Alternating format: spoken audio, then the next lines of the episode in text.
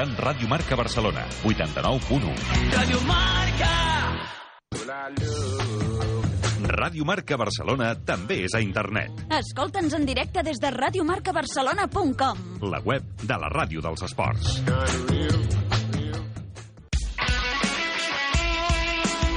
Ràdio Marca és l'emoció. Ràdio Marca. A Ràdio Marca Barcelona, Catalunya Futbol, amb Ricard Vicente. Senyores, senyors, què tal? Molt bona tarda. Benvinguts a una nova edició del Catalunya Futbol. És dimarts 10 de maig del 2022. Des d'ara i fins les 3 de la tarda, les informacions i els protagonistes del futbol territorial català. Amb Jordi Vinyals, a la direcció tècnica i control de som, el suport de Dani Baskin i el treball de producció i redacció de David Hurtado, Mireia Morales i Alex Gómez. Olot i Girona B jugaran la segona ronda d'ascens a la segona ref. Farem una valoració amb protagonistes de tots dos equips. La part baixa de la segona ref s'ha complicat molt pels equips catalans. Escoltarem els vestidors del Cerdanyola, Badalona i Prat. Andorra, màxima confiança en lluitar fins al final per l'ascens directe a la Lliga Smartbank. Moisés Hurtado no continuarà a la banqueta del Figueres al proper curs. Al Catalunya Futbol us parlarem dels ascensos del Caldes de Montbui i de l'Europa B a la primera divisió catalana. Demà dimecres ho farem del Prat B, que també ho ha aconseguit. I la setmana vinent vindrà marcada per les eleccions a la presidència de la Federació Catalana. Escoltarem els quatre candidats dilluns, dimecres, dijous i divendres. Disposaran de 15 minuts per explicar el seu projecte en els micròfons del Catalunya Futbol. El diumenge 22 de maig, les urnes decidiran el nou president. Catalunya Futbol, amb el suport de la Federació Catalana de Futbol. Decathlon presenta Un nou concepte en equipaments futbolístics. Necessites vestir el teu equip? Necessites vestir els equips del teu club? Llavors, aquesta és la teva marca. Decathlon Club. Disseny personalitzat, tria colors i tipografia. Decathlon Club. Marcatge per sublimació. Afegeix logos, dorsals i noms. Decathlon Club, distribució de proximitat a tot Catalunya, fabricació nacional, I la qualitat que millor s'adapti a la teva exigència. First Cup o Pro. Decathlon Club. Equipaments per home, dona, adult, base, jugador, porter. Visita'ns. Seràs atès pels nostres professionals. Consulta els nostres preus especials per a clubs federats. I tot amb la garantia de Decathlon. D'esportista a futbolista, Decathlon Club. T'esperem.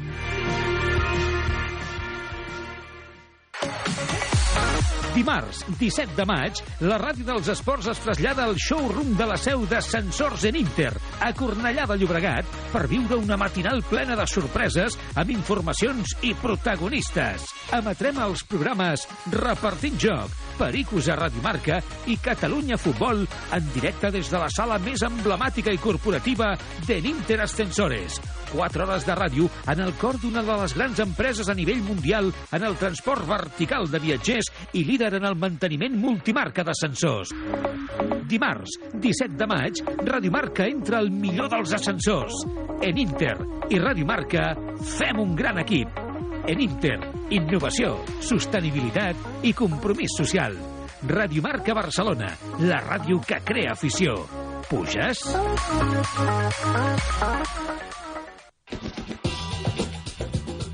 Comencem el Catalunya de Futbol d'aquest dimarts i ho fem parlant de totes les informacions que vàrem comentar, per exemple, ja a la tertúlia, que són actualitat en el futbol territorial català i volem començar amb alegries, com per exemple la del Olot, que va derrotar a la Unió Esportiva Sant Andreu per un gol a 0 en aquesta primera ronda eliminatòria d'ascens a la segona ref. Ens està escoltant el futbolista del Olot, Eric Vilanova. Eric, què tal? Molt bona tarda.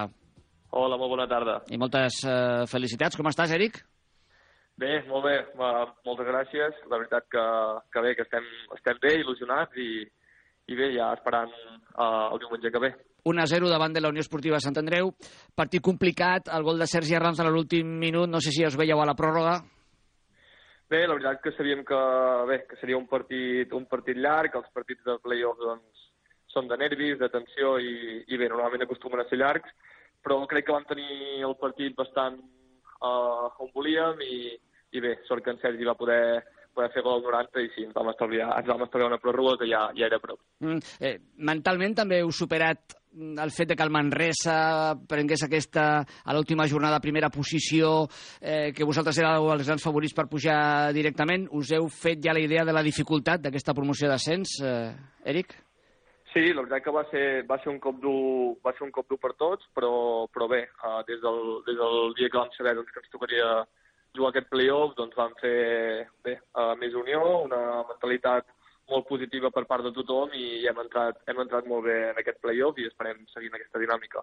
Bé, la segona ronda eliminatòria tornarà a ser a Rubí, a Can Rosés, i els, el rival serà el Girona B, que va eliminar el Sant Cristóbal. Eh, ja us heu enfrontat a la Lliga regular, com ho havíeu fet també amb el Sant Andreu. Amb el cas de l'eliminatòria Olot-Girona B, doncs en el partit a Olot empat a 0 a la Lliga regular, en el partit a Riu d'Arenes, victòria del... O, o va ser a Montilivi, Eric, el partit a Uh, sí, Montilivi. A Montilivi, eh? sí, ara recordava que era a Montilivi. Eh, 0-1 va guanyar l'Olot de Montilivi doncs, el, el, Girona, el Girona B. S'assemblarà algun d'aquests dos partits el que creus que, que jugareu el diumenge? Bé, uh, la veritat és que els dos partits que hem jugat a la Lliga regular doncs, han estat molt semblants, partits doncs, de, bé, de, de molt control, de molta fase de, de domini per, bueno, altern per part dels dos equips i s'ha decidit per, per pocs gols. Nosaltres esperem fer el nostre treball, eh, mentalitat eh, positiva, intentar no, no encaixar, i bé, sabem que el Girona B és un equip amb molt talent, amb nois molt joves i que segur que ens ho posaran molt complicat. En aquest aspecte és mm, oposat, no?, perquè té veterania i experiència a l'Olot contra aquesta joventut, aquest talent, aquesta capacitat que té el, el Girona B. Eh, creus que serà un partit obert, que serà un partit amb, amb gols? Bé, sí que dius que, bé, com bé dius, és un, són dos equips amb, amb contrast, ells són nois molt i molt joves, amb molt talent, escollits per, per marcar diferències ara i, i en un futur, i nosaltres en aquest cas sí que tenim jugadors més experimentats, eh, bé, eh, que això pot ser una, una part positiva per nosaltres, de saber controlar la situació, la tensió, els, els nervis, eh, i bé, esperem un partit semblant al de la Lliga. Jo crec que, que els dos serem prudents, intentarem doncs, eh, jugar bé les nostres armes i, i a la que tinguem a, a aprofitar-les bé. Doncs en dos partits que ja han jugat un sol gol, mm, ja, ja veurem quants gols es poden marcar aquest diumenge. Recordem que a la finalització dels 90 minuts més la pròrroga, si encara hi ha un empat, afavorirà el Olot, que es classificaria per la tercera i definitiva, no hi haurien eh, penals. Eric Vilanova, jugador de la Unió Esportiva Olot, gràcies per atendre'ns i sort per al futur. Una abraçada i molt bona tarda. Moltes gràcies, gràcies a vosaltres. Adéu. I anem ara cap a l'altre equip que disputarà aquesta final, el Girona B, la final catalana, segona ronda eliminatòria, no definitiva encara. Eh, parlem amb el tècnic del conjunt del Girona B, l'Àxel Bizuete. Àxel, què tal? Molt bona tarda. Bona tarda, Ricard. Abans que res, eh, felicitats per superar aquesta primera ronda i que ens dius quines conclusions treus del partit amb el Sant Cristóbal. Bueno, moltíssimes gràcies. Eh, bueno, la veritat que, que molt contents, molt contents eh, eh, i molt satisfets, doncs, de, evidentment, de, d'haver guanyat el partit i, i que ens permeti doncs, continuar amb aquest play-off, i, però sobretot de com ho van fer. Ho van fer doncs, eh, amb molta personalitat dins del camp, eh, intentant doncs, eh, portar el partit allà on volíem, que és doncs, eh, tenir el control del partit a través de, de la pilota i a partir d'aquí doncs, eh, eh, trobant a través del bon joc doncs, doncs trobant situacions de gol que, que en vam tenir. En vam tenir eh, suficients com per haver intentat doncs, ampliar el marcador, però bueno, el fet de, de no haver trobat aquest segon gol doncs, va fer doncs, que els últims minuts doncs, eh, ens toqués patir, però, però és de destacar, és de destacar doncs, eh, que un equip tan jovent com el nostre doncs, que en aquests últims minuts doncs, sàpiga gestionar-ho de, de la forma que ho va fer.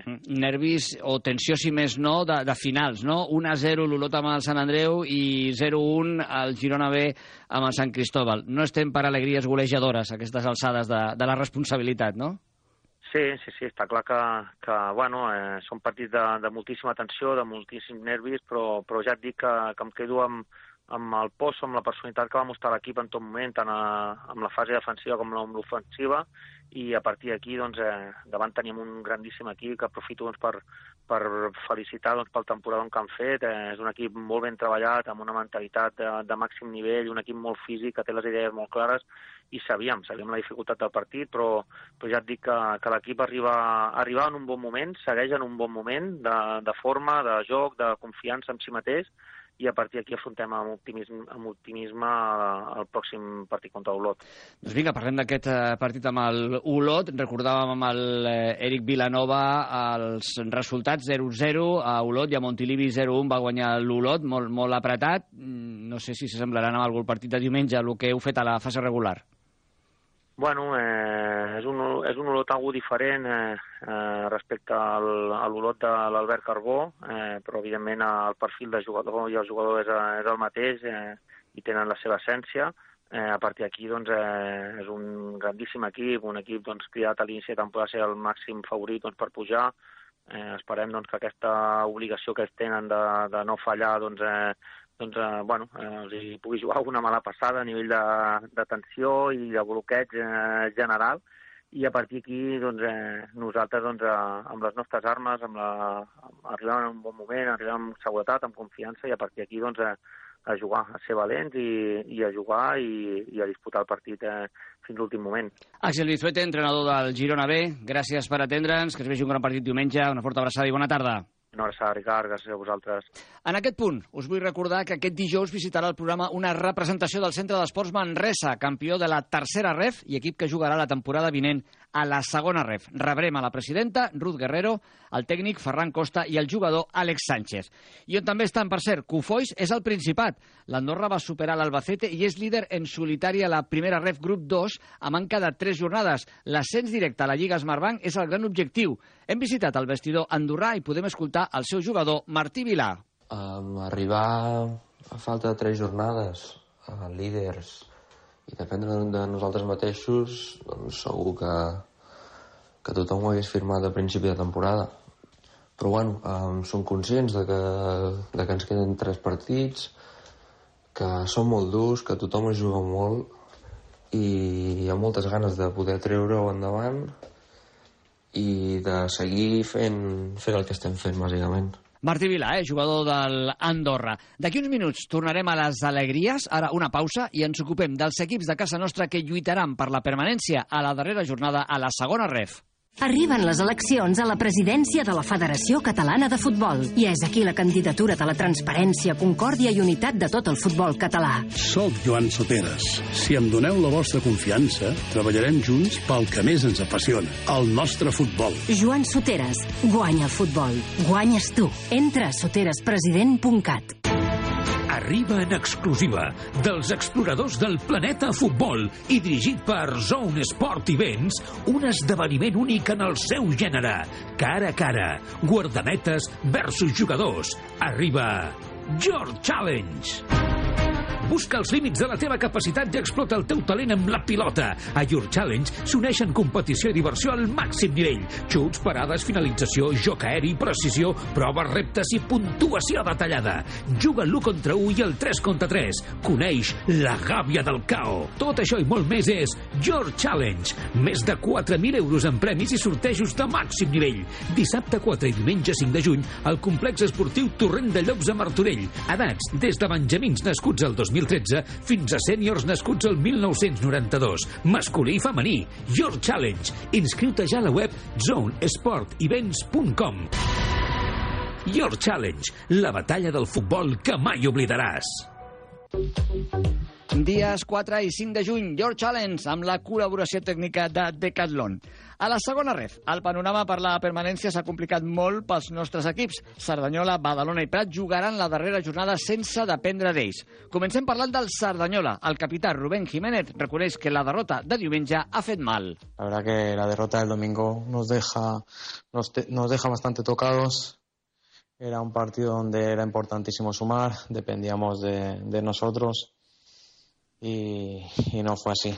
Les possibilitats del Cerdanyola passen ara per una carambola que a priori no es presenta fàcil. Dependíamos de nosotros antes, ahora ya, ahora ya solo queda ganar y, y a ver si se da una serie de resultados que nos dé a la salvación directa. Complicado, sí, pero bueno, eh, mientras hayan esperanzas, pues hay que, lo primero, ganar. Al final, los tres puntos los tienes que sacar sí o sí. Luego, si se da, pues será, será muy bonito. El rival a la darrera jornada serà el Huesca B. Els aragonesos ja han perdut la categoria, però també és cert que el darrer rival, l'Egea, ja havia perdut la categoria quan va jugar amb el Cerdanyola.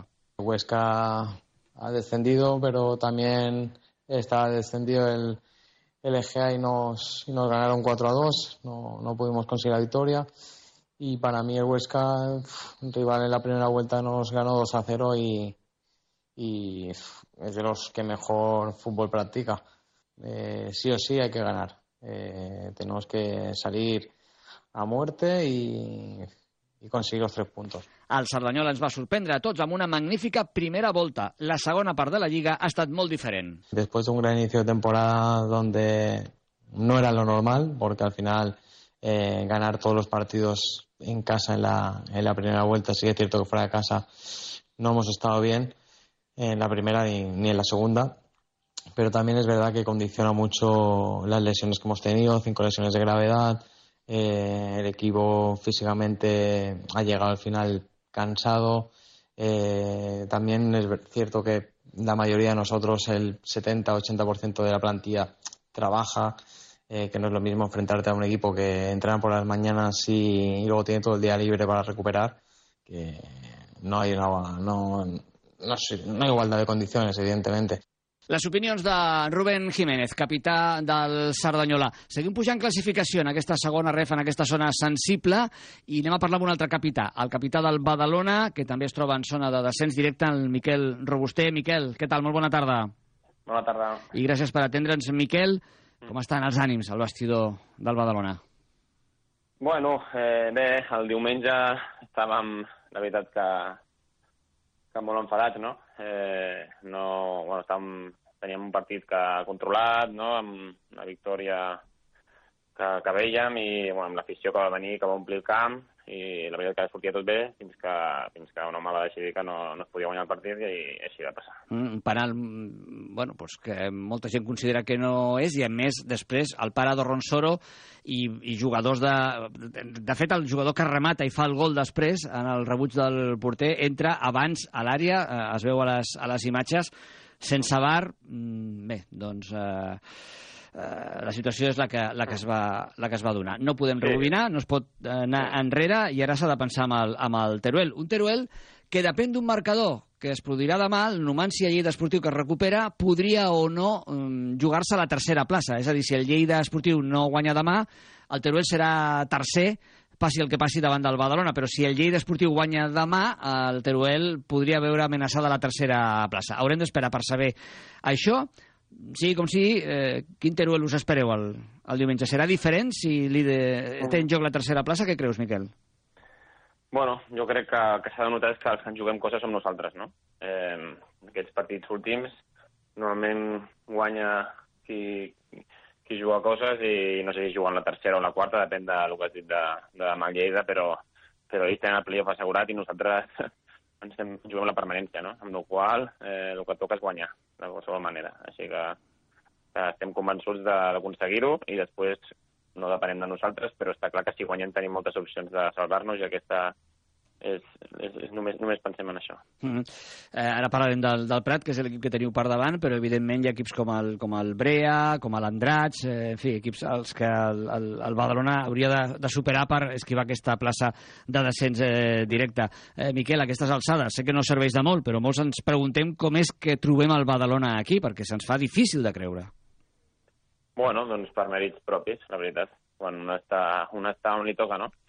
I nosaltres ha sigut un any complicat, que vam començar molt malament, amb un gran dèficit, que això sempre ens ha lastrat. Després, mitjà de temporada, sí que teníem una bona dinàmica i no vam acabar treure els partits de casa i, i al final ens ha faltat, eh, en quedat ocasions, però ens ha faltat gol, no? És el nostre problema.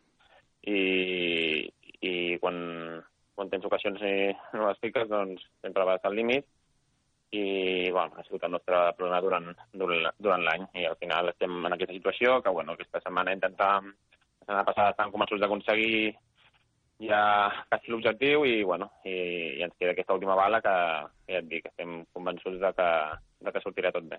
Doncs aquesta és l'actitud, estar convençuts de que tot sortirà bé perquè és el primer pas per intentar acabar guanyant el partit al camp del Teruel aquest eh, diumenge a partir de les 12. Miquel Robuster, capità del Badalona, gràcies per acompanyar-nos i molta sort. Bona tarda. Bona tarda, gràcies a vosaltres. Y acabamos este repaso a la segunda ref y la zona sensible en cuanto a la permanencia, eh, hablando del Prat, que ocupa la sexta posición por la cola. Eh, posición de play-out. Cuatro de los cinco equipos que ocupan esta plaza en los diferentes grupos deberán jugar las eliminatorias por la permanencia. El quinto eh, mejor de estos cinco grupos eh, se salvará directamente. Bueno, el Prat primero lo que tendría que hacer es sumar los tres puntos, salir de esta sexta posición por la cola, ya no tendría que preocuparse de nada y, si no, pues estar pendiente en este caso del Logroñés B, que es el equipo que le podría superar en el grupo 2. Mm, eh, son muchos análisis, son muchos números. Vamos a lo esencial. Alberto Padilla, jugador del Prat. Alberto, buenas tardes.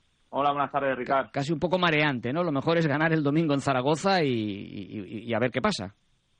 Sí, yo creo que al final es un poco ayer lo que hablamos en el vestuario, que tenemos que hacer eh, nuestra faena que es ganar, porque creo que solo nos va a valer ganar, porque el hecho de hacer cuentas, empates, derrotas o tal, no nos beneficia y al final yo creo que es eso, que tenemos que ir a por los tres puntos, como estamos intentando haciendo las últimas eh, jornadas y hasta ahí no pensar en nada más. Mm, eh, no sé qué le ha pasado al equipo, pero me decía Pedro Dolera en la última entrevista que mantuvimos que el fútbol no estaba siendo justo el resultado con los merecimientos del Prat en el, en el campo. Puede ser, no, no, no lo niego ni, ni, ni, lo pongo en duda, pero los resultados son los que son y el Prat se encuentra eh, a una jornada en esa situación de, delicada. Mm, ahora más vale no repasar temas pasados y, y centrarse en lo que puede hacer el equipo en esta última jornada, ¿no? Bueno, yo al final soy de los que pienso que las ligas al final te acaban poniendo donde tienes que estar y, la realidad es esta, que la realidad es ahora mismo que estamos en una situación crítica. Eh, todo lo anterior, la racha que hemos cogido, las dinámicas que hay en el fútbol, pues al final existen y no hay que pensar en ellas. Y al final es un partido, es una final para nosotros, en un campo complicado y bueno, y al final eh, yo también estoy un poco ya como aquel que dice acostumbrado ¿no? a vivir finales y bueno y es otra más para, para mi carrera y bueno y para el Prat y tenemos que afrontarlo así como una final y saber que, que dependemos de nosotros que con los tres puntos pues de la zona de playoff no nos sacarían y yo creo que con esa victoria incluso nos salvaríamos directos mm. el rival es el Ebro que se está jugando ni más ni menos poder disputar la promoción de ascenso a la primera ref mm, por tanto, ya sabéis lo que os vais a encontrar. Un rival que también quiere y luchará por los tres puntos.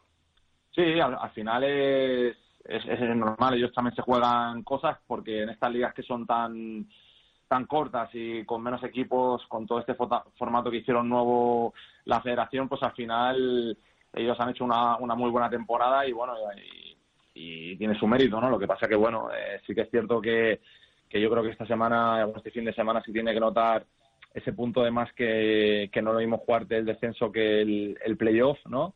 Y sí que es verdad que ellos, ellos no dependen de ellos mismos porque tienen que tienen que coincidir varios varios factores y varios resultados, pero bueno, es normal, ellos saldrán también a ganar como se hace siempre en el fútbol, en cualquier deporte y bueno, y pero bueno, yo creo que se tiene que notar este punto más nuestro que, que, que, nos jugamos más cosas. Pues suerte para el Prat en esta última jornada y que ojalá pueda conseguir un resultado en el campo del, del Ebro y que pueda par, eh, permanecer y mantener la categoría una temporada más. Gracias, Alberto Padilla, jugador del Prat. Muy buenas tardes. A ti, gracias, Ricard.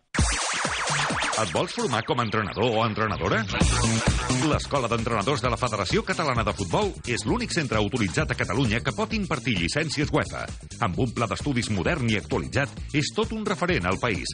UEFA A, UEFA B, especialització en futbol femení, entrenament de porters, coordinador, etc. Recorda, Escola Catalana d'Entrenadors. Inscriu-te a qualsevol dels cursos a formació.fcf.cat. Seguim endavant al Catalunya de Futbol d'avui. De seguida us parlem d'ascensos a la primera divisió catalana, però abans, el dimarts 17 de maig, la Ràdio dels Esports es trasllada al showroom de la seu d'ascensors en Inter, a Cornellà de Llobregat, per viure una matinal radiofònica plena de convidats especials, d'informacions, de sorpreses. Radio Marca Barcelona us convida a assistir i sortejarem invitacions per a que puguis gaudir amb nosaltres dels teus programes preferits. Ves apuntant-ho a l'agenda. Eh? Dimarts 17 de maig al matí, repartint joc, Pericos a Radio Marca i Catalunya Futbol. Per participar, teniu que entrar al nostre compte de Twitter, arroba radiomarcabcn, arroba radiomarcabcn, i seguir les instruccions que hi trobareu. Vinga, que això serà el dimarts que ve. Ara mateix, com dèiem, hem de parlar d'ascensos a primera divisió catalana. Un d'històric, el d'alcaldes de Montbui. David Hurtado, buenas tardes. Buenas tardes, Ricard. El domingo se certificó que el club de fútbol Caldes de Montbui es nuevo equipo de primera división catalana. Después de ganar en casa 3 a 0 al Cardedeu, los vallesanos consiguieron un ascenso histórico. Será la primera vez en la historia de la institución que militen en la máxima categoría del fútbol catalán. Xavi Ortega, presidente de la entidad, explica cómo se vivió el gran día. Va viure sobretot amb molts nervis i molta emoció eh, i també molta responsabilitat pels jugadors. Durant que estava la graderia plena, estava el camp a tope i això també comporta molta responsabilitat. Eh, pero eso, mucha emoción y muchos nervios. Con 109 años de historia, el Caldes de Montbui todavía no había podido competir en Primera División Catalana. Con el trabajo de José Luis Duque, técnico del equipo, lo han conseguido esta temporada. Pel Club de Futbol Caldes aquest ascens històric a primera doncs, significa molt, molta alegria i la combinació d'un projecte de fa 3 anys que, que l'objectiu no era pujar a primera catalana però les circumstàncies i el grup eh, pels resultats que, que, que van tenir ens va arribar a fer pensar que es podríem assolir aquest ascens de categoria, no? però en cap moment ha sigut l'objectiu principal pujar de categoria, però quan deia la dinàmica d'aquest grup és el que ens ha, ens ha portat a pensar que podíem assolir aquest, aquest ascens. Todavía quedan tres jornadas por disputar, pero hasta la fecha el Caldes tan solo ha perdido un partido y ha empatado seis. Una temporada casi perfecta. Els números parlen per si sols, no? un partit perdut i sis empatats, eh, això significa la solidesa d'aquest d'aquest grup no? I, i la gran feina feta pel cos eh, tècnic de, de José Luis Duque, no? que, que és un equip que està molt ben plantes al camp, que són molt seriosos en defensa i d'aquí d'aquí els resultats pues, la relació és molt positiva i vamos, no temporada perfecta, evidentment no, però quasi bé. ¿eh? Para el Caldes, la temporada 22-23 es una incógnita. Su objetivo será mantener la categoría. Para ello, Xavi Ortega asegura que no habrá muchos cambios en la plantilla. El grup eh, intentarem que, si, que segueixi el mateix. Eh, segurament hi haurà tres o quatre retocs a la plantilla, però el bloc seguirà sent el mateix. Eh, I, bueno, jo crec que amb aquest grup i la intenció és mantenir la categoria, evidentment, però clar, és una incògnita perquè no sabem quin grup serà, si és el grup que ens pertoca per naturalesa, però seria on estarà Figueres i Granollers, que són molt difícils, però bueno, amb il·lusió segur que l'afrontarem. Gràcies, David. I un altre ascens a la primera divisió catalana que hem conegut aquest darrer cap de setmana és el del filial del Europa, l'Europa B. Àlex Gómez, bona tarda. Bona tarda, Ricard. L'Europa B va aconseguir aquest passat diumenge l'ascens a primera catalana després de vèncer el Nou Sardenya per 1 a 0 al Parc. Una gran temporada on falta de tres jornades el conjunt del barri de Gràcia es troba líder del seu grup, després d'obtenir autèntiques dades de campió. 22 partits guanyats, dos empatats i tres perduts. Això ens ho explica el seu entrenador, Josep Maria Gené. Valorem molt positivament el que hem fet eh, fins a dia d'avui, a manca de tres jornades pel final de la, de la competició.